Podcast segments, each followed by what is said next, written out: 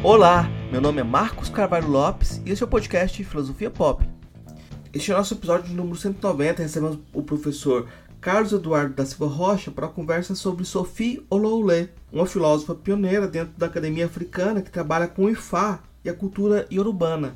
O Filosofia Pop é um podcast que aborda a filosofia como parte da cultura. A cada 15 dias, sempre às segundas-feiras, a gente vai estar aqui para continuar essa conversa com vocês. Intercalando com nossos episódios normais, de quando em quando, apresentamos episódios de entrevistas temáticas especiais. Você pode encontrar mais textos e informações no nosso site, filosofiapop.com.br. Temos página no Facebook, perfil no Instagram, no Twitter e canal no YouTube. Nosso e-mail é contato@filosofiapop.com.br. Se gosta do conteúdo, apoie nossa campanha de financiamento coletivo no Catarse. O endereço é catarse.me barra filosofia pop. A contribuição mínima que pedimos é de R$ reais mensais.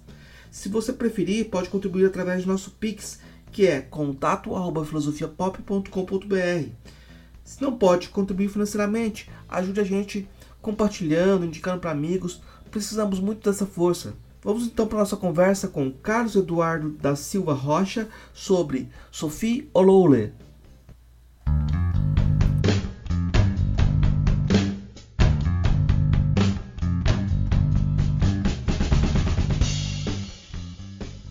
Hoje eu recebo, direto do Rio de Janeiro, o professor Carlos Eduardo da Silva Rocha. Ele é bacharel e mestre em filosofia, agora está fazendo doutorado dele em filosofia. E a nossa conversa hoje vai ser sobre Sophie Oloule. Eu queria começar perguntando para você, Carlos, quem que é Sophie Oloule e como você entrou em contato com ela, com essa autora? Bom, primeiramente, obrigado por, pelo convite. Bom dia, professor Marcos. Bom dia a todos que estão nos ouvindo. Na verdade, eu comecei minha trajetória em filosofia, acho que com todo mundo, né, estudando o cânone eurocêntrico, né?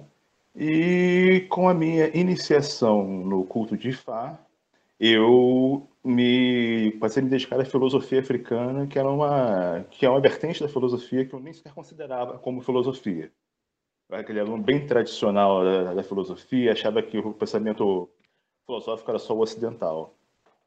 E a minha e como eu comecei a estudar Ifá enquanto filosofia, eu cheguei até essa obra, a obra magna dela, que ela faz uma comparação entre a filosofia cana e as filosofias ocidentais, na figura de Orúmila, fundador da filosofia de Fá, e de Sócrates. E assim eu cheguei em Sophie Oluvolé, que foi uma filósofa nigeriana, nascida em 1935, falecida em 2018, e que foi a grande difusora uma das grandes difusoras né, das filosofias, em especial da filosofia de Ifá, a filosofia do filósofo Oromila, na, pelo mundo. O, teve uma matéria no The Intercept, do, do Independent, que é um site que eles falam de forma muito correta que ela ajudou a colocar o pensamento iorubá no mapa. Então essa foi Sophie Oluvolé, forma bem resumida. A gente vai saber mais dela hoje. A gente vai conversar mais. Vamos, vamos sim, com certeza. Vamos aproximar mais dessa, dessa figura. É, uma das coisas que eu acho é, que você traz é dados biográficos sobre a trajetória dela, porque é, é, e esses dados são importantes, porque ela é a primeira mulher a fazer doutorado em filosofia, né? Mas a Foi formação dela também é muito interessante para tentar situá-la também dentro da, dessa perspectiva? Por que, que ela vai para a filosofia? Qual, por que, que ela chama é. Sofia? Essas coisas assim. Sim, sim, isso é maravilhoso. Né? É, uma coisa, primeira a questão é quanto à ancestralidade dela. Né? Muitas pessoas pensam que ela é Yorubá. Na verdade, a ancestralidade dela é de Edo. Né? Mas como ela foi criada em Ibaraoque, então, ela, as pessoas, eh, ela foi criada entre os Yorubá, então ela pensava como uma Yorubá. No entanto, como uma Yorubá de uma Nigéria colonizada, que é cristã, muçulmana, onde a cultura Yorubá é uma cultura bem é, reduzida. Né? E ela nasceu, o nome de nascimento dela é Abosede Olaemi. Abosede significa uma menina nascida do domingo, Olaemi, eu mereço a fortuna. E o, o fato dela ter ganhado, quando ela ganhou o nome de Sofia, foi quando é, teve esse, esse ponto de mudança na vida dela. Foi onde começou a, a educação dela. Ela, desde criança, uma criança que mostrava, demonstrava grande inteligência. Né? E um diretor de uma escola, ele viu e ficou maravilhado com a inteligência dela. E batizou ela com o nome de Sofia, sabedoria em grego. E esse diretor, ela passou a morar na casa desse diretor e levou ela para Paul St. Anglican Primary School, é a escola anglicana, onde ela começou o sua, o seu treinamento, a sua carreira acadêmica, a sua carreira de estudos. Né? E uma curiosidade quanto ao nome Sofia é que os biógrafos não sabem por que ela mudou de Sofia para Sofia. Até hoje não sabemos por que disso. Né? E depois disso, ela foi para. Em 1953, ela foi para Ilechá e frequentou a Women Training College, né, a Faculdade de Treinamento Feminino de Mulheres, onde ela concluiu um certificado de nível classe 4. Né, e logo assim ela, ela conseguiu, ali ela teve a qualificação para a profissão docente. E aí foi, foi os primeiros passos da carreira da Sophie. E quanto ao nome Olubolé, era o nome do marido que ela assumiu depois do casamento. Aí, aí ela ficou conhecida como Sophie Olubolé. Quando a gente pega a cultura iorubana, a gente sabe que uh, dentro da, da língua você não tem a diferenciação de gênero, né? Isso traz muitas perspectivas para coisas para pensar na filosofia. Né? Mas a gente, se a gente pega a Nigéria contemporânea, a gente sabe que essas diferenciações já acontecem por toda a colonização que existe. Uh, eu queria que você comentasse um pouco sobre as dificuldades que ela teve enquanto mulher para fazer esse percurso dentro da filosofia. Essas dificuldades existiram? Uh, como é que você vê esse caminho dela? Bom, essas dificuldades existem sem dúvida, por exemplo, porque como a língua, a língua iorubá, ela não tem, como você falou muito bem, gênero, Uh, é, mas o gênero, como diz, é, como dizia, como diz Oyeronke Oyebumi, foi levado pela colonialidade. Então, o fato dela ser mulher em uma universidade, em uma universidade que nem sequer considerava filosofia africana foi muito de primeiro o fato dela ser mulher e segundo de querer estudar filosofia africana. Então, ela tinha duas coisas contra ela. Um país machista que a mulher, é, onde a mulher tem uma, se tornou machista, infelizmente, por causa da colonialidade, e uma, universidades africanas não reconheciam a existência de filosofias africanas, que a formação era a formação eurocêntrica. E ela encontrou muita dificuldade com isso. Por exemplo, quando ela quis estudar, na sua, ela teve a sua primeira formação em 1970 em filosofia, que é um dado interessante, que ela queria estudar letras, né? Mas ela tinha um medo respeitoso de Solé Oyinka, né? Solé Oyinka foi é, Wole Soyinka, perdão, Wole Soyinka, que foi um ganhador do Prêmio Nobel, dramaturgo, escritor, grande professor da Universidade de Lagos. Mas como ela tinha esse temor é, respeitoso dele, ela mudou a sua a, a, o seu foco de estudos, ela mudou do curso de letras para o curso de filosofia. E ela teve sua primeira formação em filosofia em 1970, mas ela nunca tinha sido introduzida à filosofia africana. A pensamento é totalmente é, eurocêntrico na filosofia.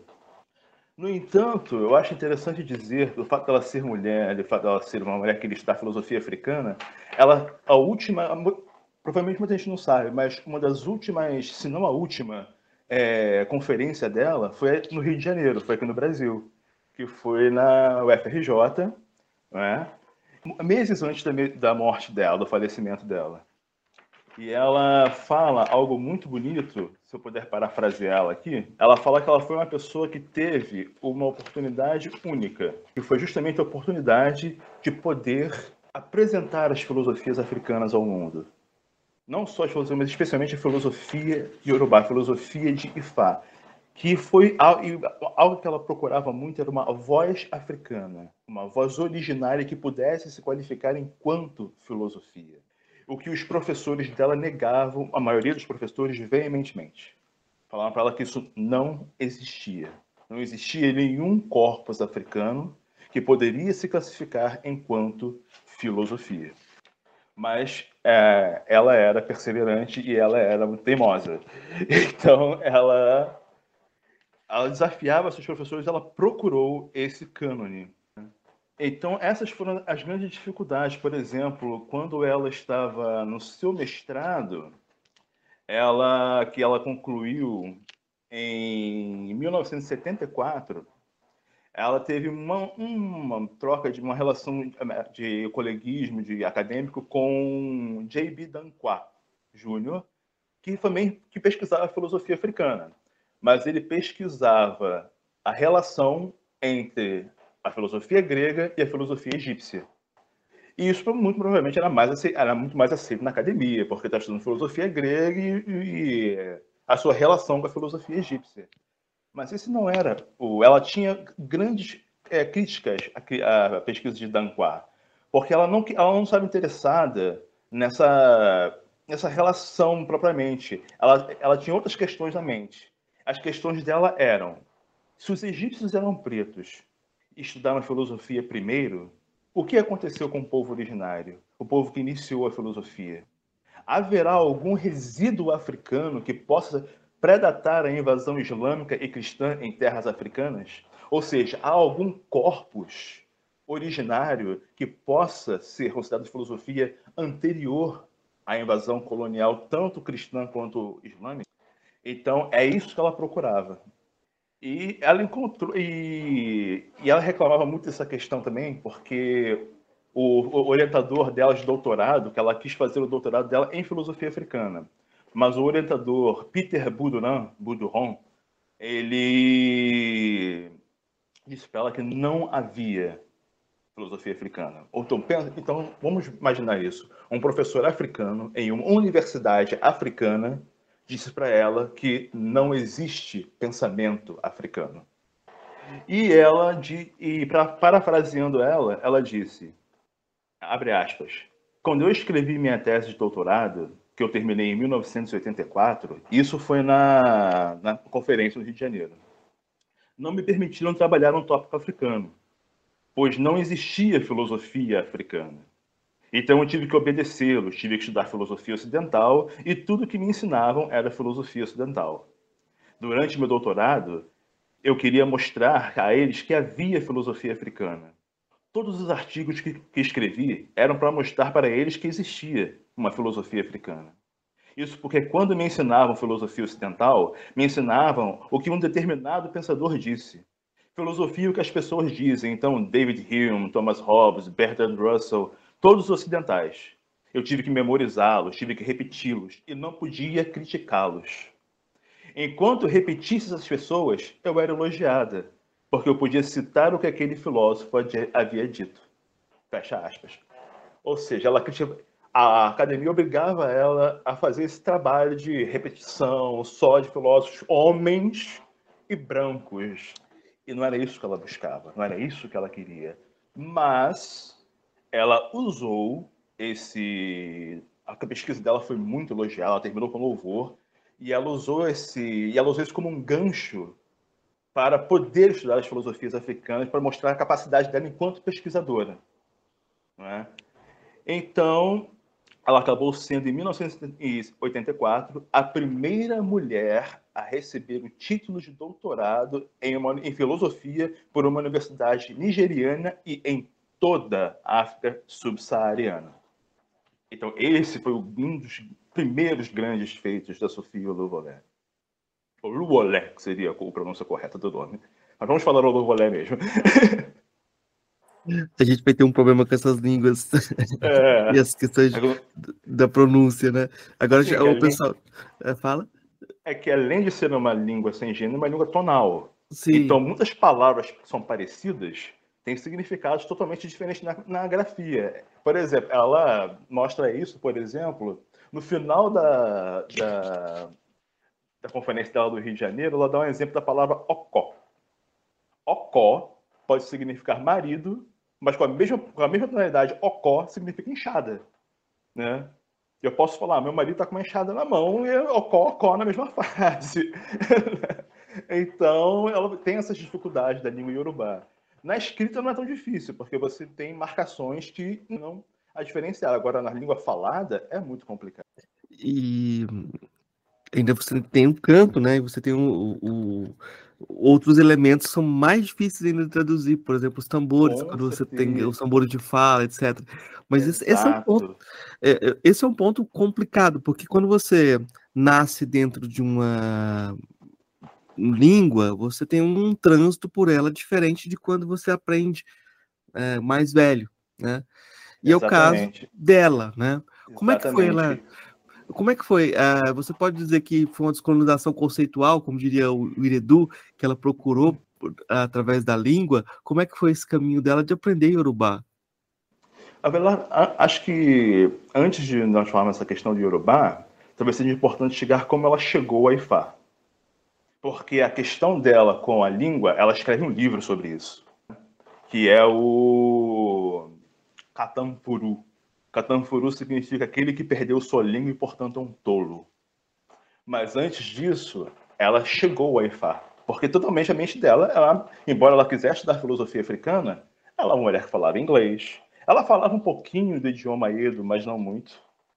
É, ela pensava como uma africana colonizada, né? uma africana que lutava contra isso. Então ela teve três influências é, filosóficas na vida dela. A primeira foi o doutor Erka Maula, que era um professor com várias certificações, né? bacharelado em letras e língua alemã e inglesa, mestrado em matemática e doutorado em filosofia. E ele foi responsável por estimular nela a análise filosófica das tradições e a pensar e a escrever de forma crítica. Uma outra é, influência foi A.G. Elgood, diretor do Departamento de Filosofia da Universidade de Lagos. Mas Elgood ele tinha uma questão que, filosofia, que a Sophie é, criticava, que ele achava que o pensamento africano ele era fatalista, ou seja, aquele pensamento que tinha a questão do destino, mas o destino era fatal. E ela, ela rechaçava isso. Porque se você estudar a filosofia, de fato, por acaso é o tema da minha tese de doutorado, né, que é o destino como não fatalista, você vê que, muito pelo contrário, é um destino que é, é você é destinado, mas você é livre para escolher o seu destino. E a Sofia Olevolela mostra isso com a vida dela, não é? E mas a, o grande, o que levou a Laifá não foram professores, foi a filha dela, Funke Geshide que enquanto ela estava estudando na universidade, ela estudou a tradição iorubá, e quando ela se casou, ela deixou grande parte de seus livros para sua mãe. E, e, um dia, o Luolé pegou um livro chamado Aum Ojuodu Merindilogum, ou The é, Great, 16, é, Great 16 Poems of Ifá, ou os 16 grandes poemas de Ifá, de Wande Abimbola, que é um professor e sacerdote urubá, um babalabu, um sacerdote de Ifá. E dentro desse livro, ela leu dois Odo, que é Ediobé e Oworin Medi. E quando ela leu esses Odos, esses poemas, ela achou a voz que ela procurava. Ela encontrou o filósofo Orumila, que foi o filósofo iniciador da filosofia de Ifá. Eu acho que agora, para os nossos ouvintes, é bom explicar um pouquinho o que é Ifá, não é? Vamos lá, o que é Ifá? Ifá é um sistema filosófico é, iniciado por um filósofo chamado Orumilá no século IV a.C., que é composto por uma série de poemas. Ele é de tradição oral e é composto por 16 poemas principais e 240 poemas menores. Os principais são chamados Odio Odu, poemas maiores, e os, melhores, e os menores Omó Odu. A palavra Omó significa pode ser filho ou descendente. Então, os poemas menores descendem dos poemas maiores. Mas o que Oluvolé fala que Orumilá teve 16 discípulos diretos que compuseram esses 16 poemas principais e eles também tiveram seus discípulos. Então, o Corpus Ifá foi, foi composto pelos discípulos de Orúmila e os discípulos dos discípulos de Orúmila através de gerações fazendo um total de 256 poemas com mais de 400 mil versos. E, aí, o número de versos, eu digo mais porque é indeterminado por ser uma, por ser uma filosofia oral. Então, eu posso ter uma, duas, três, perdão, eu posso ter 40 transcrições do Zodu.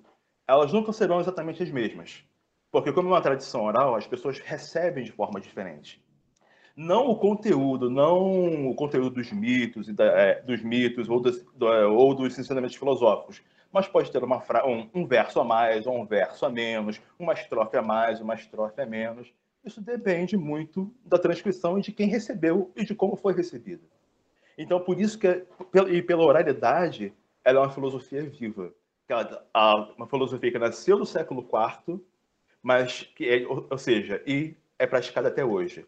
Ou seja, é uma filosofia da antiguidade e ao mesmo tempo contemporânea, como eu gosto de, como eu gosto de colocar.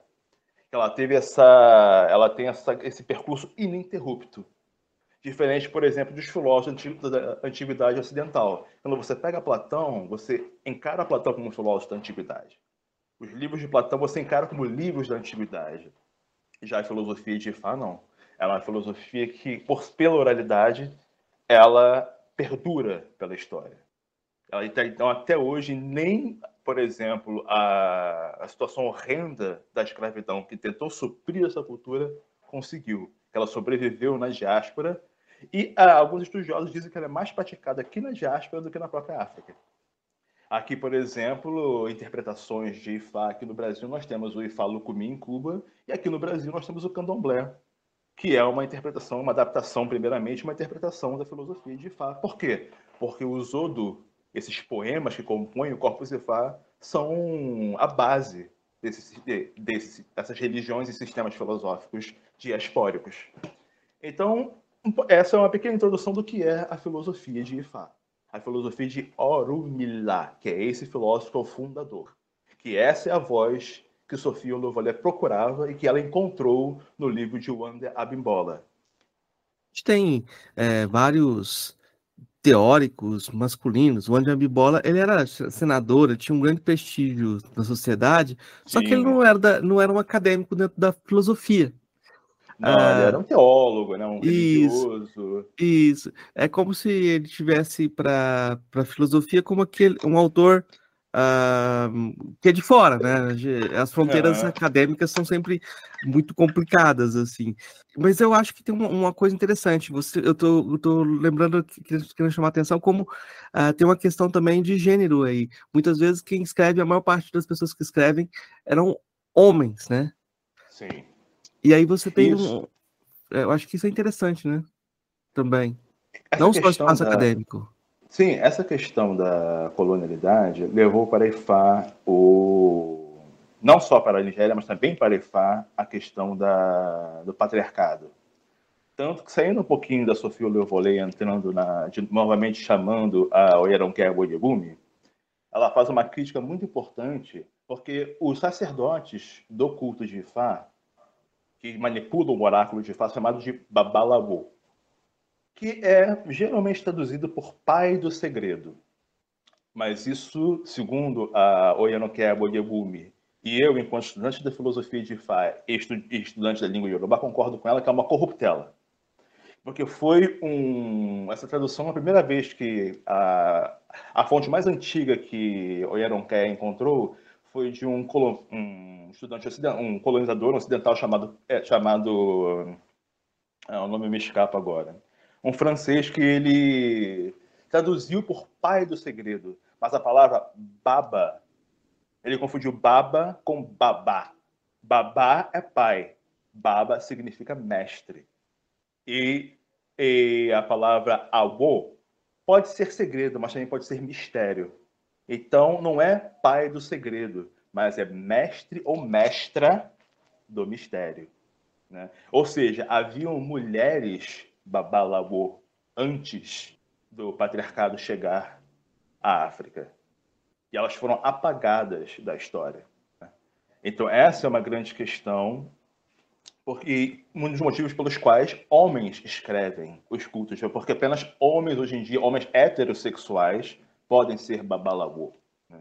E isso foi levado pelo cristianismo e pelo islamismo para a cultura de fato. Isso é muito mais forte na Nigéria, assim, nem sei Sim. se.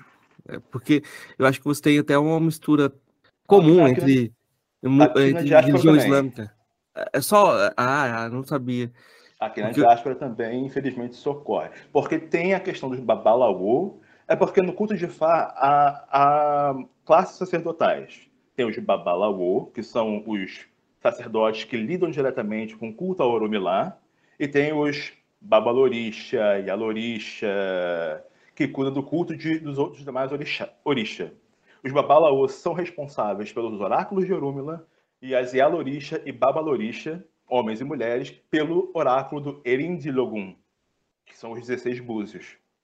E essa é, questão de gênero, você tem uma hierarquia entre os oráculos, ou seja, o oráculo de é considerado mais elevado, mais sofisticado, enquanto o Erindilogun é considerado mais baixo, mais... Só que nos oráculos de Ifá, o Eridilogu ele é sênior, ele é mais velho, e quem iniciou a sabedoria dele foi Oxum. Foi uma mulher. No, que no do Osamedi tem, um, tem uma, um mito onde Oxum ela encontra a bolsa da sabedoria. E dali nasce o Eridilogun. Então, ou seja, quem encontrou a sabedoria de Ifá foi uma mulher, não foi um homem. Orumila pegou dela o, a sabedoria, sem ela perceber a gente tem um problema aí também, né? É, falar é. que é uma, uma mulher também é um problema já. Sim. Não é? Porque a gente tem, tem uma parte desse mistério também, de você não ter o gênero definido e você falar do, dos orixás como um gênero específico causa já um, uma polêmica, já um Sim, jogo... é, mas o, esses Zodo, esses Zodo particularmente, eles apontam o gênero dos orixás. Porque os, os, os, que são os orixá? Que é, a própria Sofia Olivolé, no livro dela, Sócrates Urumilá, tem uma passagem que ela traduz que ela bota: quem são os orixá? Que perguntam para Orumila. Orumila fala: os orixás são ancestrais divinizados. Ou seja, são ancestrais que tiveram um exemplo de vida tão grande que nós os divinizamos. Demos a eles o status divino. Então, os orixás são ao mesmo tempo elementos da natureza, são antropomorfizados por elementos da natureza ou por sexo anatômico.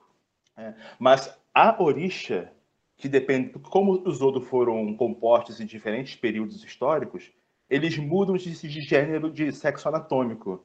Por exemplo, eu, como fui iniciado em Ifá, eu sou Omó Olokun. Sou filho de Olokun.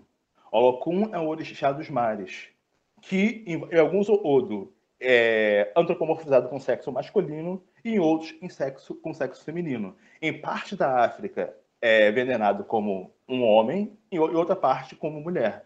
Aqui na diáspora é mais como homem. Mas é, para você mostrar como isso muda na, na cultura de, de Fai, como o sexo anatômico é só uma representação do origem, não faz tanta importância assim. A importância é você, é você entender o, as metáforas então tem essas questões, tem essas questões de gênero que mudam, os orixás mudam de gênero. E Oxum, é importante dizer que aqui em diáspora, por exemplo, temos muito essa questão da Oxum sensual, a Oxum sedutora, mas esquecemos que Oxum foi a ela teve, ela foi a manipula, ela, ela foi a primeira oraculista, a primeira a interpretar e falar através do oráculo de 16 búzios, que é a voz dela que fala por esse oráculo.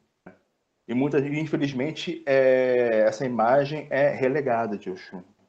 Então isso mostra como, dentro da própria filosofia, a interpretação ela é, pode ser deturpada a ponto de rebaixar o feminino. Bom, mas esse foi o encontro de Sofia Louvolet com Ifá. Foi através da filha dela, que deixou os livros para ela, e ali ela encontrou a filosofia de Ifá. Só que o livro de Wanda Bibola, ele é bilíngue. E Sofia Louvolet tinha um grande problema ela não lia Urubá. Não é? E ela encontrou essa barreira da língua. Ela viu ali um sistema que ela falava que tinha religião, filosofia, matemática, física, lógica, computação. Ela fala que o sistema que Fá foi um dos primeiros é, sistemas computacionais. Porque o que é a computação? A computação é um hardware e um software, não é? Só que eles não funcionam sozinhos eles têm que funcionar de forma conjunta. E ela fala que essa é a concepção da realidade de Ifá, que tem o Orum, o mundo imaterial, e o Aie, o mundo material. Mas, embora sejam mundos distintos, eles não são totalmente separados, eles não são, eles não, não eles não são opostos um ao outro. Eles funcionam de forma holística. Um tem que depende do outro para existir. E essa é a concepção de Fá da realidade. Ela fala que isso é a computação. Então, foi um dos primeiros sistemas computacionais, fora também que os oráculos têm uma linguagem binária, como a linguagem computacional. E é a questão da língua é, da realidade colonial, uma, uma mulher que falava inglês, ela teve que procurar professores que ensinavam para ela a, é, a falar Yorubá, porque ela fala que é muito importante para você retornar aos seus antepassados, você conhecer a língua dos seus antepassados. Que ela fala que, por exemplo, quando ela estava na faculdade, ela fala que não existia filosofia ocidental. Existiam filosofias ocidentais. Por quê? Porque tinha filosofia falada em inglês, filosofia falada em francês, filosofia falada em alemão, e é a mesma coisa com a filosofia africana. Não existe filosofia africana. Existem filosofias africanas faladas em línguas diferentes. Que está aqui, vou, se puder parafrasear ela mais uma vez, ela diz, abre aspas, quando me falavam de filosofia ocidental, eu retrucava, não existe filosofia ocidental. Existe filosofia inglesa, filosofia francesa, existe filosofia alemã. Mas não posso colocá-las juntas, pois são línguas diferentes. Então, se você quiser ensinar, ensinar filosofia africana, busque o que os africanos diziam em suas próprias línguas. Fecha aspas. Então, disso e dessa experiência própria dela, né, ela viu que ela tinha que aprender o que Orumi, lá, que essa voz que ela procurava, falava em sua própria língua. E ao estudar isso, ela se viu como alguém que perdeu sua língua, alguém que perde sua língua, alguém que perde sua identidade.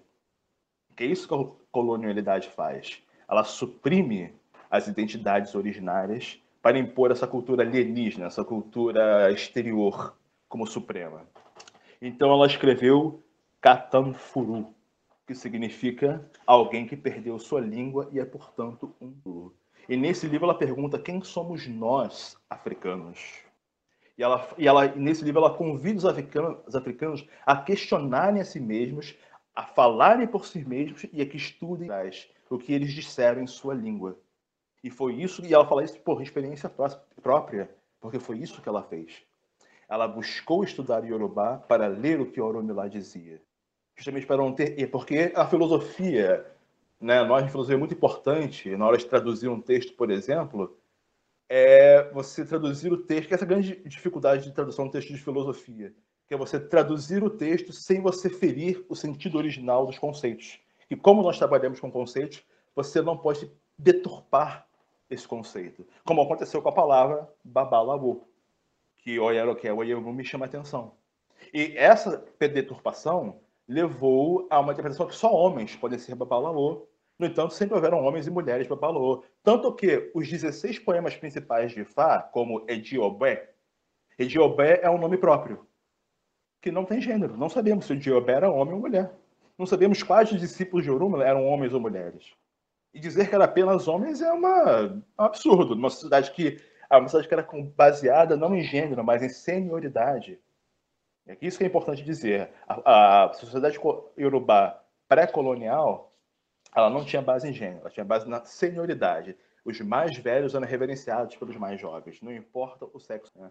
Então, Orumilá teve discípulos homens e mulheres que foram, então, foram 256 filósofas e filósofos que constituíram o Corpus Ifá. Em Catanfuru, ela faz essa pesquisa justamente para mostrar a importância da língua e como isso é importante para a identidade endógena de cada um de nós. Ainda mais dos povos que foram colonizados. É, de certa forma, é como se ela voltasse para o Soinca, né? Porque, os, porque o Soinca tem esse projeto do Yorubá Sim. como base, né? Uh, quando você pega os intérpretes dele, uh, o livro, uh, as pessoas tentam fugir do seu, do seu orixá e tentam fazer caminhos ocidentais. No final, eles estão fazendo um percurso determinado ou uhum. definido uhum. pela, pela personalidade que eles têm a partir dessa filiação, né? Então, é, é, mas tem um passo aí que é um passo diferente que você está chamando a atenção, que é a questão a linguística mesmo porque o Sou Inca e o Chinua Achebe, eles escreveram em inglês, não tinha nenhum problema em relação a isso, nenhum problema maior em relação a isso. Enquanto o Ngujo Achongo fala da descolonização necessária para você escrever, você escrever em línguas africanas.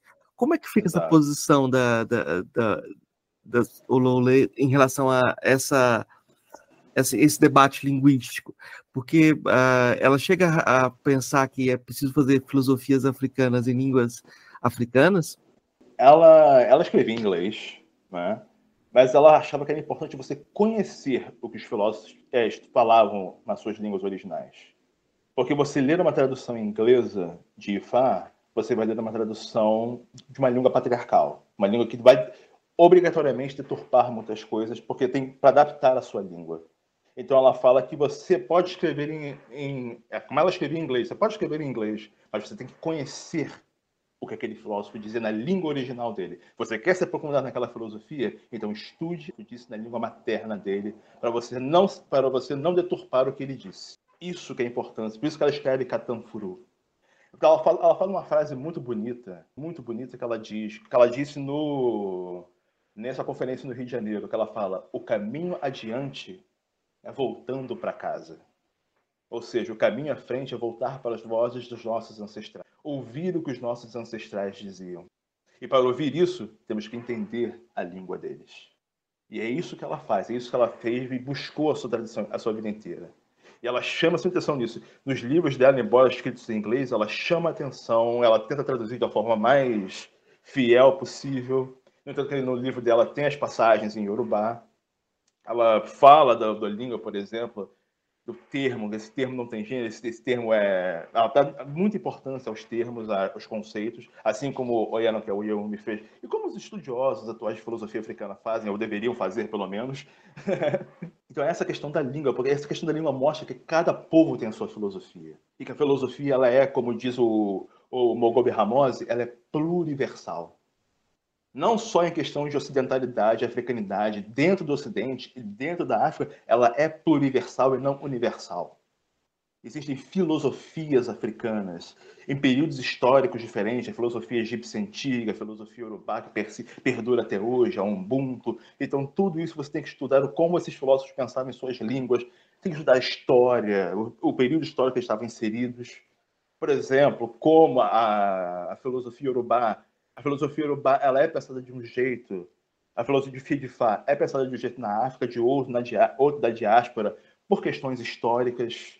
Então você tem que levar tudo isso em conta quando você estuda filosofias africanas. E pensar sempre nessa questão da pluriversalidade, que é muito importante, porque a nossa academia ainda é muito eurocêntrica. É eu, como estudioso, eu, eu fui um grande defensor do, do, do, da tese do milagre grego. Eu era um eu comecei estudando Aristóteles. Tenho muito carinho por Aristóteles, tá, gente? é... Mas eu estudo, comecei estudando Aristóteles, meu, meu bacharelado foi em Aristóteles, o meu mestrado foi em Aristóteles. Mas e eu rechaçava totalmente qualquer outra forma de pensamento. Até que um dia eu vi uma palestra, que a minha primeira formação foi na PUC, do Rio de Janeiro. Até que uma palestra eu vi um rapaz falando de filosofia oriental. Eu falei, ele estava estudando aquele Confúcio que ele estudava, que é até um filósofo oriental que muita gente estuda, muito popular. Aí eu falei, ah, tá, até que faz um pouco de sentido. Mas filosofia africana não, embora a africanidade sempre estivesse presente na minha vida, né? Por religião na minha família, por música, pelo samba, né? Sempre. Só que eu via dessa forma, eu via como uma bela cultura, uma cultura religiosa linda, ou seja, como tudo menos filosofia foi necessário a, mi, a minha quebra dos meus preconceitos estruturais, do meu racismo estrutural que eu tinha contra a cultura, minha parte da minha cultura, eh, minha cultura africana, para que eu pudesse ir, é, para que eu me iniciasse em Ifá e ali eu visse um corpus filosófico, na qual hoje eu estou me especializando. Ou seja, a filosofia, como eu gosto de dizer, ela quebra os seus ídolos diante de você ou dizendo de uma forma mais coloquial, ela te dá uns bons tapas na cara. É. E quando eu me iniciei em Fá, esse ídolo da filosofia ocidental, como o ápice do pensamento, foi quebrado. Porque eu vi em Orumila um pensador que, um sistema filosófico, como diz Sophie, tem matemática, filosofia, metafísica, epistemologia, religião, tem tudo ali. E os mitos de Fá explicam. Eu, é uma, isso é uma questão, questão, importante. E Fá fala através de mitos, então fala, fala através de metáforas. Metáforas que você tem que mergulhar nelas. E não é fácil esse mergulho, porque há muito sentido, há muitas lições ocultas ali. E ali estão as lições filosóficas de Fá. E ali eu vi a beleza, filosofia que agora estou me especializando e que eu até alguns anos atrás rechaçava enquanto filosofia. Então isso é muito importante, que isso é que a colonialidade faz. Eu é, tinha essa visão colonial que eu estou quebrando, a gente quebra aos poucos, fomos criados de forma, dessa forma, né, a pensarmos dessa forma. E vamos quebrando isso aos poucos, eu vou quebrar isso o resto da minha vida. Né? É um processo que vai para sempre. Né? Mas e esse foi o processo também com a Sophie. E que eu faço que ela, ela abriu as portas para que estudantes como eu pudessem retornar para casa. Pudessem retornar às vozes dos meus antepassados, que eu rechaçava enquanto filósofo, enquanto pensadores. Que eu via só como uma bela cultura religiosa, uma bela cultura musical, cultural, mas não. Eles são filósofos. Shun foi a primeira filósofa, de fato. É. Então, é, esse, esse é o caminho de volta para casa que ela fala. E ela auxiliou vários, ela sendo a primeira mulher doutora na África subsaariana e divulgadora das filosofias africanas, auxilia várias pessoas através do mundo, com a obra dela, esse retorno para casa. Talvez esse seja um ponto importante de enfatizar, é, esse da diversidade também, em termos de filosofias africanas. Porque quando a gente fala de africano, parece que tem uma convergência misteriosa, que o pessoal pega qualquer autor de qualquer lugar da África e coloca ele como dizendo a mesma coisa. Muitas vezes sem o ler, assim. Ou, às vezes, é, e aí você mistura posições e até uh, períodos históricos períodos diferentes, históricos, é, tradições diferentes, né? Um, e é, no caso é, dessa autora, me parece que ela está uh, se situando bem dentro da, da, da perspectiva urbana e está pensando aquela, aquela forma de pensar, mostrando que tem uma, a filosofia urbana especificamente, né? Uh, e não falando que essa filosofia urbana é a filosofia africana geral, né? Não, pelo contrário. Eu acho que, eu acho que isso é um ponto importante, porque geralmente as pessoas procuram uh, essa, como você disse, ela não buscava a raiz egípcia, porque ela não, não, não tinha essa perspectiva de uh, universal a partir de outro lugar. Exato. Né? E tanto ela ela fala, existia. se os egípcios eram pretos, o que aconteceu com o povo originário? Então ela procurava essa voz africana que pudesse ser classificada enquanto filosofia, essa voz endógena. Só que ela fala que Orúmila ele é uma voz. E os discípulos de Orúmila também são essas vozes de determinado período que, embora persista até hoje, são apenas parte desse mar gigantesco que é a filosofia africana. E ela foi essa filósofa é, contemporânea que estudou esse filósofo da antiguidade e, na minha opinião, como de muitas pessoas, deu a ele seu lugar de merecido, merecido na história da filosofia. Deixa eu voltar um pouquinho antes de, de falar de, de para falar a questão da bruxaria, que eu acho importante, que ela é um tema Sim. que ela tocou também. Aí depois a gente vai para esse, esse embate, debate Sócrates. claro. Ela fala da, da bruxaria no, no, no livro que é Witchcraft, Reincarnation and the Godhead, né? Que ela, fala, ela faz uma, uma, uma relação entre filosofia, entre ciência e bruxaria, numa perspectiva filosófica, né? Que ela fala que os materialistas eles rechaçam de forma veemente essas crenças como bruxaria, como magia, né? Só que ela fala que a ciência reconhece a existência de várias coisas que você não pode é, é, ver, então você não pode tocar, você não pode tangenciar. Então você não pode rechaçar totalmente a existência desse, dessa, desse mundo que é a, bruxaria. A bruxaria é uma tradução, tá, gente? Em filosofia, que a gente chama em, filosofia urbana de adé. Adé são forças que, que, são opositoras aos seres humanos, que podem, nos podem prejudicar o nosso destino. É traduzido por bruxaria, por erros de tradução, que acaba levando uma, uma, a uma tradução de uma coisa terrível, horrorosa. Mas não, que eu, Adé é um dos conceitos filosóficos para o mal na filosofia de Ifá. O que é o mal? O mal são, são as vicissitudes da vida. A morte é o mal. A prisão é o mal. É, a, a, tristeza é o mal. Então é uma é uma, é uma é, é, a filosofia de fato tem uma das concepções mais lúcidas que eu tenho que eu já vi de, do problema do mal. O é tudo aquilo que nos fere enquanto seres humanos, mas que temos que passar por elas e temos que escolher como lidar com elas. E essa é a questão da bruxaria que ela fala, né? Que ela diz justamente que o, embora os materialistas possam recusar a bruxaria, eles têm que, pelo menos, é, reconhecer a possibilidade da existência desse mundo, desse mundo não material, que a filosofia, a ciência mostra que é um mundo não material, como não, não material que eu digo que nós não podemos, não é tangível, e ao mesmo tempo ela fala para as pessoas que praticam a bruxaria, que acreditam no Adé, no Adé que sejam críticos à sua prática, né? que sejam, que vejam a sua prática, as suas crenças de forma crítica.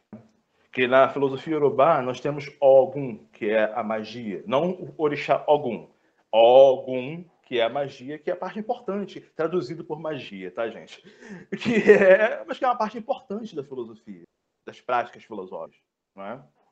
Então, ela fala que nós temos que ter uma perspectiva, seja a nossa perspectiva materialista ou mais, vou usar o termo metafísica de forma bem ampla aqui, de forma mais metafísica ou imaterial, temos que ter é, uma visão é, crítica enquanto as nossas posições e achar esse meio termo aí. É isso que ela fala entre a relação de magia e ciência né? magia em bruxaria, se você preferir. Infelizmente traduzido como bruxaria. Né? Ela traduz por bruxaria porque é como as pessoas entendem, né? ela bota witchcraft. Né? Era como as pessoas vão compreender, mas o termo correto é o adje, que é essa força contra a humanidade. Que tem um conceito de humanidade na filosofia urubá que é Enyon. Enyon literalmente significa a pessoa que escolhe. Eni, Enia é pessoa, mas a palavra yon, que é escolha. E o que nós escolhemos, primeiramente, é a nossa cabeça, que é a nossa divindade pessoal, o nosso ori. É, o que, é a decisão por se, nos tornarmos humanos. Então, significa que a humanidade é uma escolha para Ifá. E no nosso ori está o nosso destino. E o destino é guiado pelas nossas escolhas. Por isso que não é fatal, que ela fala que ela tinha um problema lá com o Budurhan, que ele falava que a filosofia urubá era uma filosofia fatalista. Ela fala, não, o ser humano é construído pelas suas escolhas. Tanto que a palavra Yorubá para ser humano significa aquele que escolhe, aquele, aquela que escolhe. Né? Eu, gosto de pessoa que escolhe porque é uma palavra que não tem gênero. É nho. Né? É nie, significa pessoa. Ian, escolha. Então, e foi isso que ela fez. Ela escolheu o seu destino. Ela mostrou. A Sofia Luolé com a a carreira, a profissão dela, a carreira dela acadêmica, ela mostrou o que é ser Enyon, o que é ser a pessoa que escolhe, aquela pessoa que pavimenta o destino com suas próprias escolhas, apesar das adversidades. É engraçado, porque lá na. Quando eu trabalhava na Unilab, né? Agora não estou mais lá, né, é, meus estudantes, assim, eles não se preocupavam com a questão de você acreditar em Deus ou não. Uhum. Mas a ideia de você ter um destino era mais importante. Você acreditar que você tem uma destinação, não nesse sentido de que você tem, é determinado, uhum. né? mas nesse sentido de que você tem uma destinação, era mais relevante do que acreditar em um Deus. Né? Sim. Eles... É, isso, é muito, isso é muito belo em Vifá, porque, embora tenha divindades como os Orisha, que a pronúncia correta em Yorubá é essa, orixá. Mas vamos falar orixá porque somos brasileiros. Os orixás, né? Eles têm, têm uma, uma divindade chamada Olodumare, que é a alta divindade. Não gosto de chamar de Deus, porque essa palavra Deus, e também não gosto de chamar os orixás de deuses, Porque a palavra Deus dá essa, essa impressão de onipotência, onipresença, onisciência. O Lodomar não é nada disso. O Lodomar é aquele que sopra, é a vida no corpo inerte. Ele sopra é mi no corpo e dá vida ao corpo. E esse corpo inerte, por si só, vai escolher a sua ori, vai escolher o seu destino. E na escolha desse destino é que você se torna um ser humano. Aí você se torna enion, o seu primeiro ato de escolha. Ou seja, o ser humano, miticamente, metaforicamente falando, ele é formado por ara, corpo, emi, o sopro divino que dá vida, e ori, a cabeça que nós escolhemos, que é o primeiro orisha. Então, eu, enquanto estudante da filosofia de Fá, digo que sempre estive nos meus estudos que, embora tenha esse panteão de deuses, a divindade que mais proeminente nos Odu, nos Odu é divindade humana. O ser humano é divino, a condição humana é divina porque nós escolhemos essa condição. O que faz da nossa condição humana é, são as nossas escolhas constantes. Você não só escolheu uma vez quando você escolheu o seu Ori. Você escolhe constantemente o seu destino. E o que, que guia o nosso destino? Somos nós, aconselhados pelo oráculo de Ifá, pelo nosso caráter, Iwa, pela oferenda de sacrifícios, Ebó, pelo nosso esforço pessoal, que é traduzido por Essé. Essé significa pé, mas também significa firmeza, pisar com firmeza, andar com firmeza. Não é? Essas são as características que nos levam a um bom destino. Porque Ifá diz que nós podemos nascer como Olori Rere, donos de uma boa cabeça, ou Olori Buruku, donos de uma cabeça ruim.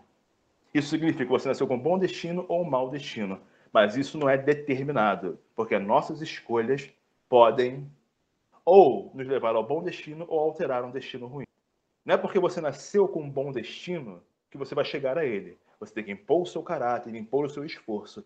E aquele que nasceu com um mau destino pode, da mesma forma, impor o seu caráter e impor o seu esforço para alterar você, Carlos, está vendo um percurso muito mais imanente dentro da filosofia do Ifá.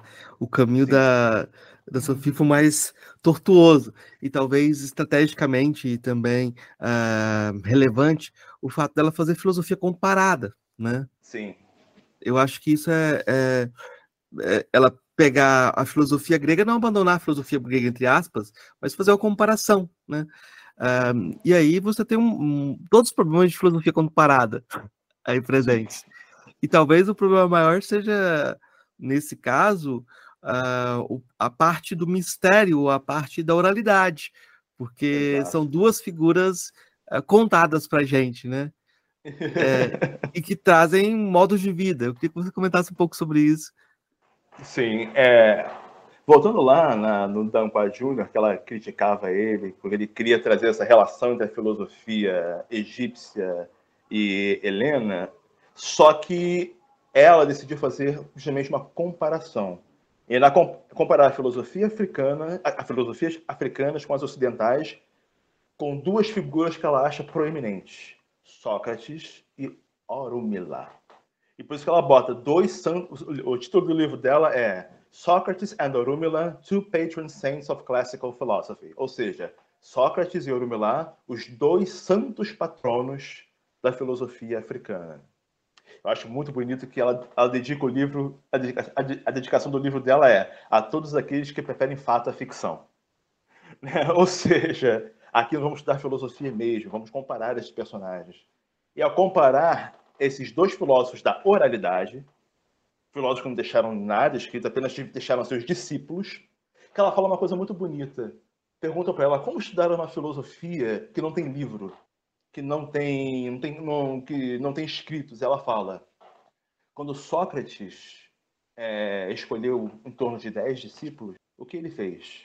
Quem era Platão? Platão era um capítulo do livro de Sócrates. Os socráticos menores eram capítulos dos livros de Sócrates. Assim como os 16 discípulos originais de Orúmila eram capítulos do livro de Orúmila. Então, você pode encarar aquilo. Então, ela fala: eles são orais sim, mas eles escreveram um livro só que um livro da oralidade, que é aquele que é passado de geração para geração. Para eles, a filosofia se faz assim. Então, para comparar esses três filósofos, ela faz isso em três instâncias. Em Sócrates, ela, fala, ela faz o Sócrates fictício, corporativo e histórico. E Orúmila, ele faz ela faz o Orúmila mítico, corporativo e histórico. Não é? O que é o Sócrates fictício? O Sócrates fictício, ela pega o Sócrates de Aristófanes, lá das nuvens e as aves, quando ele bota aquele Sócrates que queria revirar a sociedade grega de cabeça para baixo, a juventude ateniense, e aquele Sócrates que propunha mudanças drásticas para o pensamento de crenças, crenças tradicionais gregas, como questionando poetas como Homero, Hesíodo, ou políticos como Solon e Sófocles, né? ou sofistas como Protágoras e Gorgias. Já o Sócrates corporativo, ela bota o Sócrates como líder de um movimento, membro de uma corporação, líder de, uma, de um movimento intelectual que surgia na Grécia. Né? E esse Sócrates retratado pelo, por, é o Sócrates platônico. É o Sócrates que está nos diálogos de Platão. É? Que é esse líder revolucionário, esse líder intelectual que fez os gregos questionarem a si mesmos, que questionarem a sua própria cultura. E até coloca líder de um movimento intelectual radical. Então, radical que levou Sócrates à condenação. Né? E ela fala o Sócrates histórico, que é justamente o Sócrates que nós conhecemos, aquela figura histórica que teve que, que nasceu no lugar tal, que teve a, a, filho de Fainerade, é, teve o pai é, que era parteira, né? Que foi que foi condenado à morte por a tomar cicuta, por, é, condenado por impiedade. Mas uma coisa interessante que eu, eu, ela, a Sofia ela tinha uma escrita muito, às vezes, muito ácida, na minha opinião, e muito é, ácida que eu digo que ela gostava de cutucar a ferida. Né? Ela falava, por exemplo, que Sócrates, assim como Orúmila, eles não tinham o padrão de beleza de suas respectivas culturas.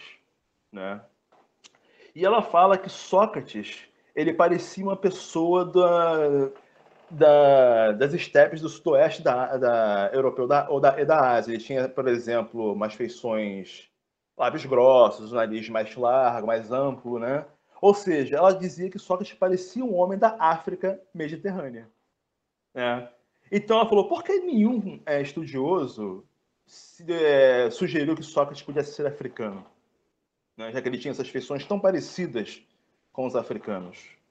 Né? Mas ela falava que seria uma seria uma afirmação zelosa demais para fazer, né? seria uma é, uma uma seria uma sugestão muito absurda para os estudiosos ocidentais é, permitirem-se a supor que Sócrates poderia ser um africano. Já com Orúmila, ela faz o Orúmila mítico.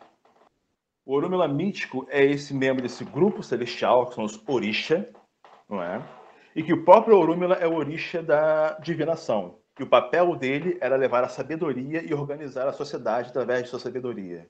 E é aquele que deixou a sua sabedoria, e Fá, junto com seus oráculos. É importante dizer que nos Odo, nos poemas que compõem o Corpus Ifá, quando é, a palavra Ifá serve tanto para o sistema filosófico quanto para o próprio Orúmila.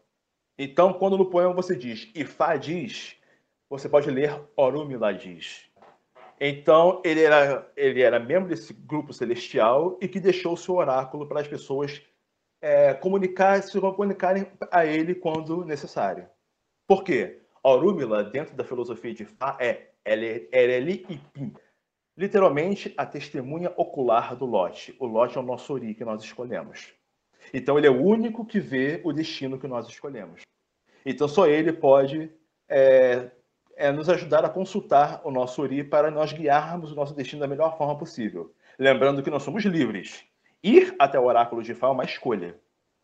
E acatar os conselhos de Orúmila também é uma escolha. E eu, como praticante de Fá, digo que não é escolha nada fácil.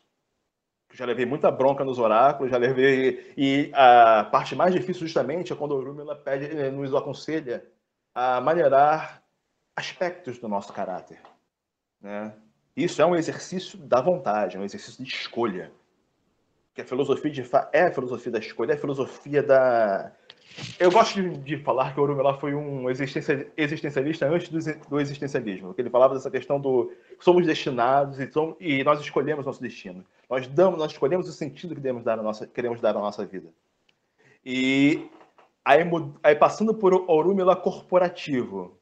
Orúmila corporativo também é aquele que é o líder de uma, de uma corporação, líder de uma escola mística que se fundava, que, que ele escolheu 16 discípulos para difundir seu pensamento. Ou seja, várias pessoas procuravam Orúmila, mas desses ele escolheu 16 para, para passar o seu conhecimento, e esses 16 passaram para outras pessoas, outros 240, que aí se fundou, se fundiu o Corpus Ifá. A palavra Orumila vem do termo Orumlomo Enitei Olá, que significa que ela traduz por apenas o Orum, ela traduz por céu. Eu não gosto de traduzir Orum por céu. Apenas o céu sabe quem será salvo no fim. Ela diz que provavelmente não era o nome do filósofo, é que assumiu essa, é, essas alcunhas, isso era comum no mundo antigo iorubá. Né?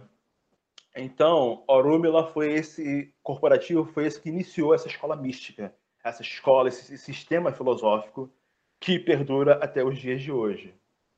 E tem também o Orúmila histórico, que ela pega de uma lenda que descreve ele como uma, uma personalidade histórica nascida por volta de 500 está no livro de Emmanuel, que fala de Cerúmela que viveu, de fato, entre nós, esse homem, essa pessoa que deu início a essa escola filosófica. Né?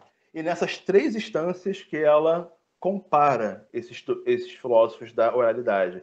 Ela mostra que foram filósofos que tiveram similaridades, tiveram suas diferenças culturais, mas tiveram muitas similaridades em questões de teoria, fato de escolherem um número determinado de discípulos para passarem o seu conhecimento né? e para esse conhecimento ser difundido. Que eu poderia, posso enumerar aqui, se vocês quiserem, um quadrinho que mostra similaridades e diferenças entre Sócrates e Euromilá. Por exemplo, um primeiro ponto. Sócrates acredita-se acredita que tenha nascido em Atenas por volta de 486 a.C. Outros afirmam que ele veio de Apoleque, Orúmila acredita que tenha nascido em Ado, outros afirmam que nasceu em Leifé em 500 a.C. Sócrates era retratado como um, homem como tendo olhos grossos, lábios grossos, barriga grande, uma grande tolerância a álcool, calvo, pele escura, estatura baixa, feio e cambaleava quando andava. Orúmila era descrito como tendo estatura baixa, pele preta, um homem feio dado, e dado bebida, o que fazia que ele cambaleasse enquanto andava. Né? Acho interessante como essas figuras históricas é, eles tinham essa aparência, talvez não tão bela, mas eram belos em virtude, belos em pensamento. Isso era uma outra semelhança entre Sócrates e Eurômila. Aqui, alguns dizem que Sócrates tinha pelo menos 10 discípulos, outros afirmam que tinham mais. Orúmila é conhecido por ter tido 16 discípulos diretos. Né? Uma coisa importantíssima. Sócrates pregava a areté, a virtude como ideal para a boa vida, mas foi acusado de ser, foi acusado de ser é, homossexual e polígamo e tinha, e tinha duas.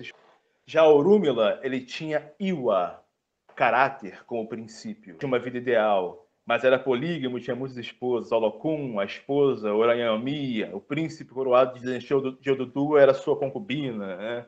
Mas importante aqui, para nós colocarmos, é que Sócrates tinha a arete, a virtude, e Orúmila tinha Iwa, o caráter, que eram pedras angulares de, sua, de suas filosofias. Não é?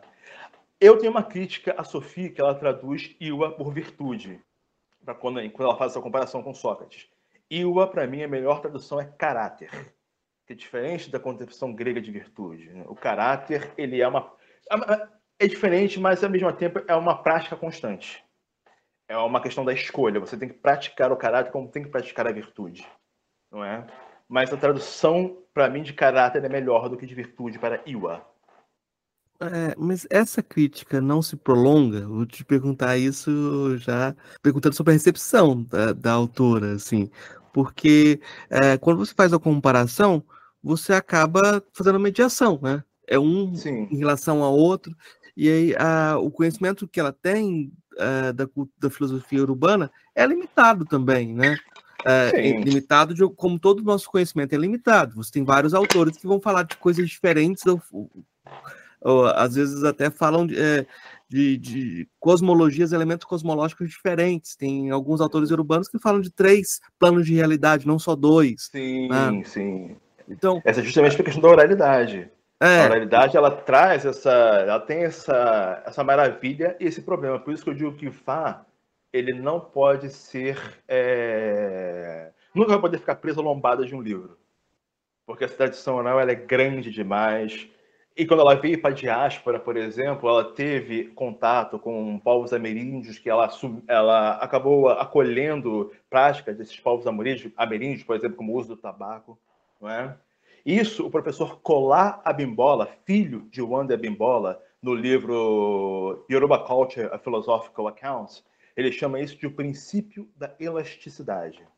Que é porque, por ser uma filosofia oral, Ifá é, abarca essas novas, novas características e, e faz com que essas novas características façam parte dela. Por isso que ela sobrevive, por isso que ela está é, sempre viva, porque ela, ela abraça o novo sem que, desde que o novo não deturpe a filosofia, a parte principal da filosofia, a, o sentido dos conceitos filosóficos, mas que agreguem a eles. Tô, tô medindo as palavras para jogar Não. esse jogo. É porque a gente sempre fica com esse, com esse é, a sombra da etnofilosofia dentro da filosofia africana, né? E como o trabalho dela vai ser recebido e vai ser isolado também. Hum. Uh, talvez a recepção mais forte seja nos países é, fora da, da Nigéria, porque a Nigéria tem cam caminhado muito numa perspectiva de filosofias acadêmicas, né? Sim. construindo até modelos próprios de filosofia, mas uh, a ideia, o jogo que ela estava fazendo não era o mesmo jogo que os outros colegas dela estavam fazendo, né? Uh, numa ah, parte homens, oh. Numa parte homens, mas alguns dialogam com cultura africana, né? O, o Barry Allen, outros tá, com cultura urbana, mas não da mesma forma que ela, né? Como é que você vê a recepção da obra dela? uh, talvez uma recepção tardia. Me parece que quando ela estava no auge uh, da, desse processo de recepção, uh, foi o falecimento dela. e que tipo de crítica você percebe em relação a essa dimensão etnofilosófica? Uh, dimensão etnofilosófica no seguinte sentido: quando você pega, por exemplo, a filosofia Banto do Temples, é a filosofia Banto do Temples, né? Uhum. E a filosofia urbana? da Olole. Da é... da Sophie é a filosofia urbana dela também, não é? Não Sim, é... claro. É... Bom, é, realmente quando realmente foi tardio, ela, a obra dela, embora tenha sido divisor de águas, que colocou a filosofia urbana no mapa, como foi, quando, como disse, a obra do The Independent, é, e uma mulher que fez isso, é, isso é de grande importância porque ela foi sempre bom lembrar que ela foi a primeira mulher a ter o título de filosofia na África, em toda a África subsaariana. Mas como você diz, é, ela estuda é, Orumila com a perspectiva filosófica e dela, né? Como eu também estudo, de uma perspectiva minha. Por quê? Porque não tem como estudar tudo, não tem como nós estudarmos tudo. São, são 256, são mais de 400 mil versos de Odo é, que são sempre que é diferente de uma tradição para outra. Por exemplo, o Ifá estudado na Nigéria não é o mesmo Ifá que estudado no Benin. É, não é o mesmo que eu digo porque tem alterações nos versos, então tem é, versos a mais, estrofes a mais. Tem também as variações do, do Yorubá, da, da Nigéria para o Yorubá, do, de outras partes da África. Aqui na diáspora, por, por toda a nossa carga histórica, temos nossas perspectivas é, que a colonialidade tem um peso ainda em cima. Né? Então, eu, como estudante da diáspora, por exemplo, eu tenho um IFA, eu estudo, embora como estudante de filosofia, eu busque a origem o máximo possível. Eu sou um produto da diáspora, tinha, que fui educado dentro de uma filosofia ocidental e que estou quebrando esses preconceitos. E a Sofia foi a mesma coisa ela foi aquela que teve que quebrar preconceitos, então ela teve essa, ela teve o ifá dela, por assim dizer. Né? Isso, é, isso que acho que a etnofilosofia, ela teve o ifá dela porque ela teve que quebrar os próprios preconceitos dela, ela teve que quebrar barreiras de gênero. Né? A grande barreira que ela quebrou foi a primeira ser doutora em filosofia. Outra barreira que ela teve que quebrar foi professores que não aceitavam a filosofia, que negavam, rechaçavam que o, o orientador dela era um especialista em filosofia grega. Né? E ela traz esse Orúmila, ela traz essa visão mais é, filosófica, por exemplo, que o Ifá, que nós, nós dizemos, é o Ifá religioso, a religião praticada, não tanto o corpus filosófico. E ela traz o Orúmila filósofo. O Orúmila enquanto pensador, como Sócrates era. Não o Orúmila, também o iniciador de uma religião, um oraculista, mas o filósofo, o pensador, aquele que traz dentro do seu tesouro epistemologia, metafísica, lógica, aquele que, que tem, aquele, tem aquela racionalidade do pensamento. E ela traz isso, e esse é o Orúmila dela, esse é, é, é a interpretação dela de Orúmila e de Sócrates. É, então, realmente, o, o, nosso conhecimento ele é muito limitado. Né? Sempre será. Essa é acho, é a grande crueldade de estudar filosofia. Né? Nosso conhecimento sempre será limitado, mas ela, com essa obra dela, embora todas as limitações, colocou a filosofia, colocou Rúmila como um filósofo no, ao lado de Sócrates, dando a ele seu lugar na história da filosofia. Queria só fazer uma nota aqui que, ah, para mim, o nome etnofilosofia não é depreciativo, porque para algumas não, pessoas. Ah, por favor, gente. Porque senão a gente cai num jogo. Uh, o pessoal lá na Europa faz etnofilosofia o tempo todo. Sim, é. Porque significa. É, é, eu acho que a gente tem que tomar cuidado com isso, porque às vezes as pessoas. Não, com certeza. É, vão tomar como algo depreciativo, mas não, é quando você parte de uma cultura e você dignifica essa cultura e toma ela como a base para um pensamento, ela mostrou que havia uma forma de vida. Toma, toda forma de vida. É, é, quando a filosofia é pensada como forma de vida, ela tem essa dimensão ligada à cultura cotidiana das pessoas, né?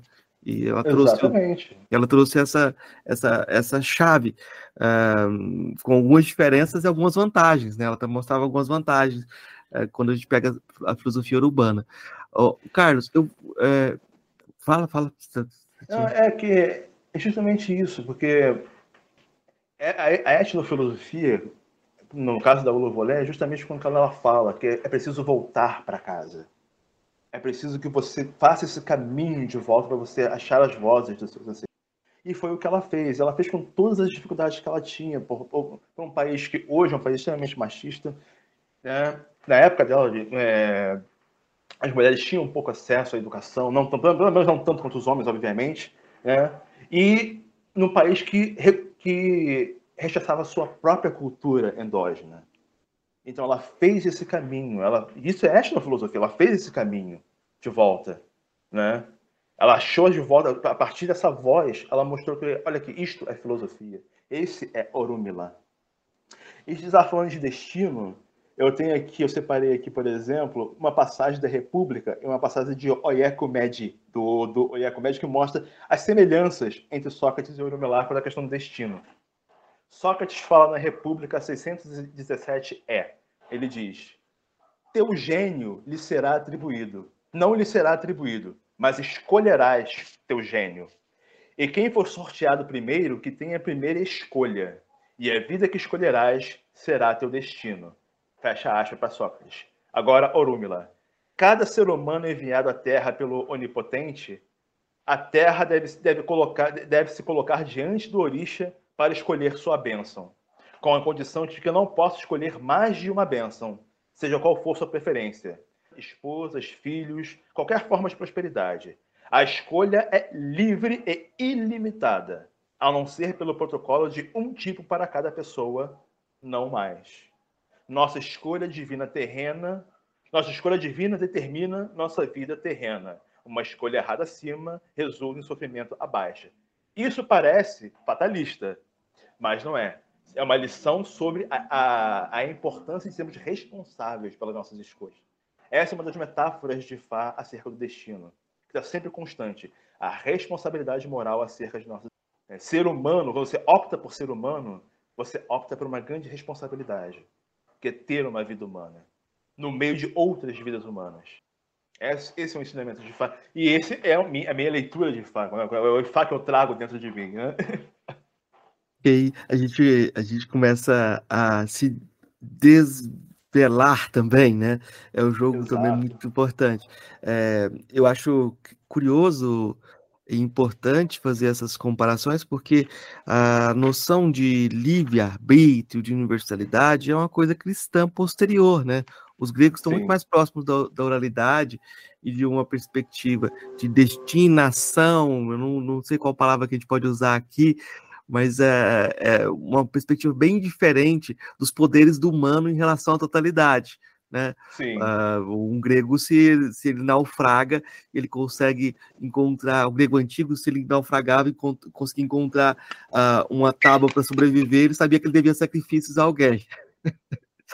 tipo, ele tinha essa noção de, de, de, de uma presença uh, ou de um, de um, um além né, de estar presente dentro da, da, da, até das escolhas, né? Desse jogo Sim. de escolhas. Eu acho que isso é importante. Uh, Carlos, eu vou passar para as três perguntas que eu faço para todos os convidados. São claro. perguntas simples e singelas. A primeira delas é: o que é filosofia? Filosofia? Nossa, fez a pergunta mais difícil de toda a filosofia, né? mas tudo bem. eu acho que filosofia é você se desconstruir constantemente, como eu faço, como eu fiz, como eu faço até hoje. A filosofia, como eu disse, ela quebra os meus ídolos diante de mim. Então a filosofia é isso, é se deixar seus ídolos serem quebrados. Filosofia é você, como diz a Sofia Lovolé, é deixar você quebrar os seus ídolos e retornar para casa, para as vozes dos seus ancestrais, que é o que eu faço hoje. Isso é filosofia. Hoje eu vejo meus ancestrais africanos como pensadores, como filósofos, não só como grandes, uma grande cultura belíssima de música, de religião, mas uma cultura de pensadores uma cultura de pessoas que refletiam sobre a vida, sobre o mundo ao seu redor. Isso é filosofia para mim. É retornar aos meus ancestrais. É, das filósofas ou filósofos que você conheceu pessoalmente, qual foi o que mais lhe impressionou? Aurumila. A partir de Sofia Louvolé. Claro que eu tenho que dar uma palhinha para Aristóteles, que ele foi o meu primeiro, meu primeiro passo. Não, pessoalmente, Mas... pessoalmente. Ah, pessoalmente, pessoal, perdão, não, pessoalmente, tá? Agora que. que... Bom, filósofo que eu conheci pessoalmente. Ah, olha, tem os meus professores, né? Os meus professores né, da, da PUC da UFRJ, por exemplo, o professor Lomar Conte, que me, que me, que me é, ajudou muito, meu orientador, a, minha, a minha orientadora, na UFRJ, a Suzana de Castro, são professores que porém, me ajudaram a quebrar a, a, essa colonialidade que eu tenho em mim. E meus, todos os meus professores foram filósofos que me ajudaram a, me ajudam a construir e a quebrar esses meus esses meus preconceitos. É, agora sim. Qual o seu filósofo ou filósofo favorito? ah, tá. Então, Orúmila. Né? Orúmila foi filósofo que, a partir de Sofia Louvolé, me mostrou como retornar às vozes dos meus antepassados. Foi filósofo que, que ele é um dos meus antepassados é, históricos, da, da, minha descendência africana. Então, embora Aristóteles tenha sido os meus primeiros passos, Orúmila foi o filósofo que mostrou que é que a filosofia é o retornar para casa. É, e isso é ser enyon, Elion, a pessoa que escolhe, eu escolho retornar a esse passado para compreender o melhor e pensá-lo melhor na contemporaneidade. Ótimo. Eu queria pedir indicações. O que, que você poderia indicar para as pessoas que estão ouvindo de leitura, de filme, de música? O que você acha interessante de uh? Gente, olha, olha só. É, infelizmente, livros em filosofia urubá, a grande maioria estão em inglês. Né? Tem o livro da Sophie, que é o Sócrates em Urumila, para quem puder ler em inglês. Em português, nós temos o livro do Ney Lopes, o Ifá Lucumi, que é sobre Ifá, mais uma tradição diaspórica, mas que ele faz todo um percurso de forma bem concisa, todo o percurso da África até a diáspora. Né? Ele fala primeiro do Ifá na África, para ele mostrar como o Ifá chegou na diáspora, isso na tradição afro-cubana. Tem, por exemplo, também é, o a Mitologia dos Orixás do Prange, que eu gosto muito, que ele fala, coloca vários odo ali, vários poemas traduzidos, não é? E música, tem uma cantora iorubá que eu gosto muito, que é a Asha, que ela canta em inglês e em iorubá. Vocês acham a, a, a, ela tem ela no Spotify, é lindo ela cantando em Yorubá. Vocês podem baixar a letra traduzida do, do YouTube, que é lindo demais. A música, a música africana é muito linda, gente. Você, se, vocês, começarem a ouvir a Asha, você, o, vou te dar um monte de playlist para para filosofias e para músicas africanas. É, a Asha é o nome artístico dela, significa tradição. Então, e filme, por exemplo, tem um filme moderno que eu gostei muito, é um filme hollywoodiano, dentro de seus problemas, mas que eu gostei muito que foi A Mulher Rei que a mulher rei faz uma palhinha de faca e tem uma babalaô, uma mulher que é uma oraculista no, no filme. Então faz essa referência e faca eu gostei bastante. Então a mulher rei fica aí com uma dica de. Eu vou indicar, eu, eu queria indicar primeiro um livro chamado uh, Um Mundo Iluminado, que é do uh, Hubert Dreyfus, da Sean Dorrance Kelly. É Um Mundo Iluminado, uma leitura dos clássicos à procura de um sentido no mundo secular. É um livro uh, que você vai encontrar ele só é, na tradução portuguesa de, de, Portugal, né? Mas você uhum. encontra ele em e-book. Uh, e é muito, acho muito interessante porque uh, ele faz um contraponto. em primeiro lugar, o que, que significaria você partir de uma noção, de uma perspectiva de destinação para uma perspectiva de livre-arbítrio, né?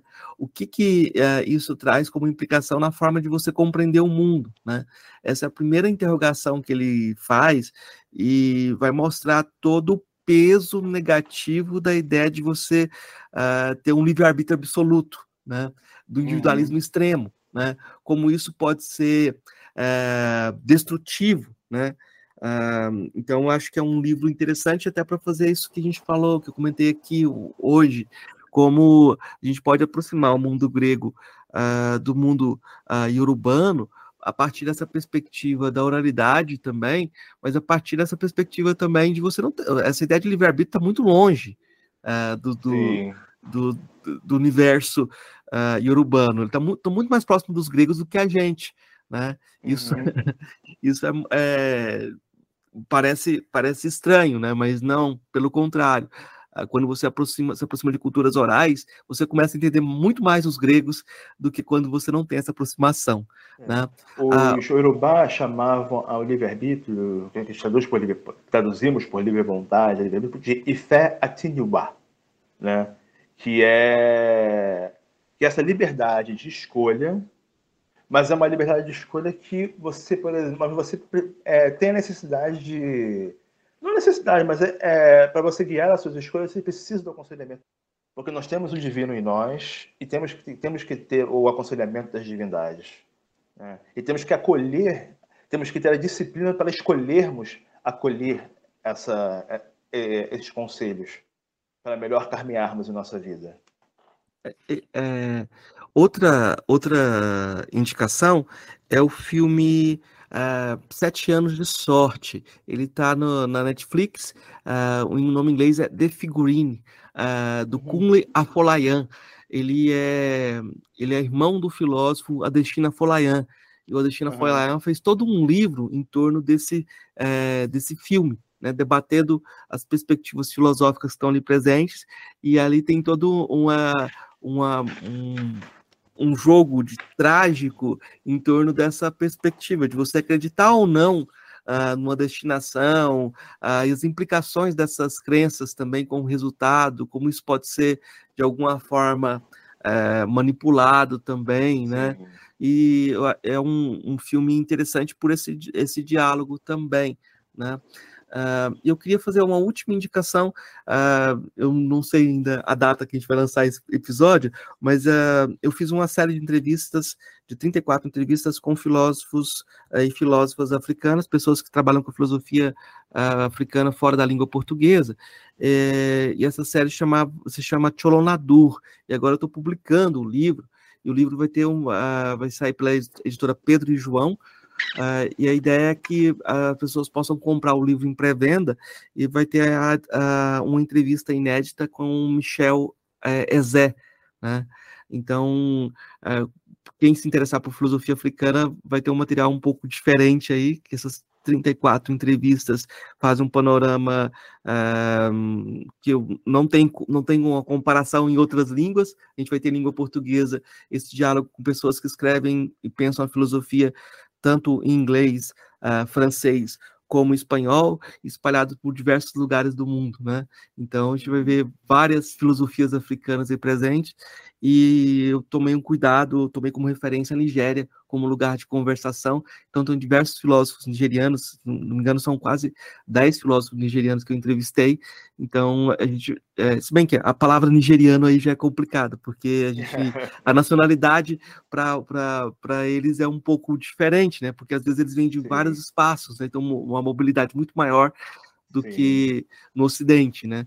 Então, uh, de qualquer forma, uh, esse material está tá chegando e as pessoas dão uma olhada aí no que já existe dessas entrevistas chamadas, essa série chamada Cholonadu, eu acho que é um material que pode ajudar quem quiser se aproximar da filosofia africana, além da, do podcast que a gente fez aqui com o Félix Omiride, uh, sobre filosofia urbana, uh, que é um professor uh, que trabalha com o ensino da língua urbana na Bahia, está sempre no Brasil, e é ele traz muita essa importância de como aprender a língua pode ser uh, uma grande aventura e como a, as deturpações da língua podem criar novos significados também, né? Isso é muito curioso, né? É... A Sophie sofreu, né? Que ela, que ela, te, que ela que ela buscou justamente ao aprender o Yorubá justamente para não causar essas confusões na hora de estudar a filosofia. É que há muitas deturpações, infelizmente. Mas às vezes a deturpação cria um sentido novo e uma nova tradição. Sim, cria, ah, com certeza. E, a, e, essa tradição vira segue, né? E eu acho que, que a questão não é tanto de corrigir e fechar o significado, mas de entender a amplitude também, né? Mas espero que é, a gente continue com esse diálogo aberto, Carlos. Eu agradeço muito a possibilidade de eu conversar. Uh, e eu agradeço o seu trabalho, porque uh, fazer esse caminho não é fácil também, porque se a gente tem em vista só uh, a, pró a, própria autora, Sofia Olole, ela fez o caminho do jogo e depois ela saiu. Sim, ela fez é. essa dobra, né? E você está sendo um pouco, tá, eu vou dizer, você está sendo dando um passo uh, com ela, mas para além dela também me parece quando você se faz um trabalho imanente. Né? Ah, muito obrigado. Eu tenho muito agrade... eu que agradeço por estar aqui. Eu agradeço muito a Sophie Polobolé, porque se não fosse esse passo dela, talvez não estivesse hoje estudando filosofia africana. Uhum. É? Agradeço a Auromilar pela filosofia que eu estou me especializando. Uhum. é um prazer. Agradeço a todos que estão nos ouvindo aqui agora, ou vão nos ouvindo quando o episódio for postado. E muito obrigado, professor, pelo convite. Foi uma conversa maravilhosa. E é sempre bom estarmos aqui nos desconstruindo filosoficamente, mostrando que a filosofia é pluriversal.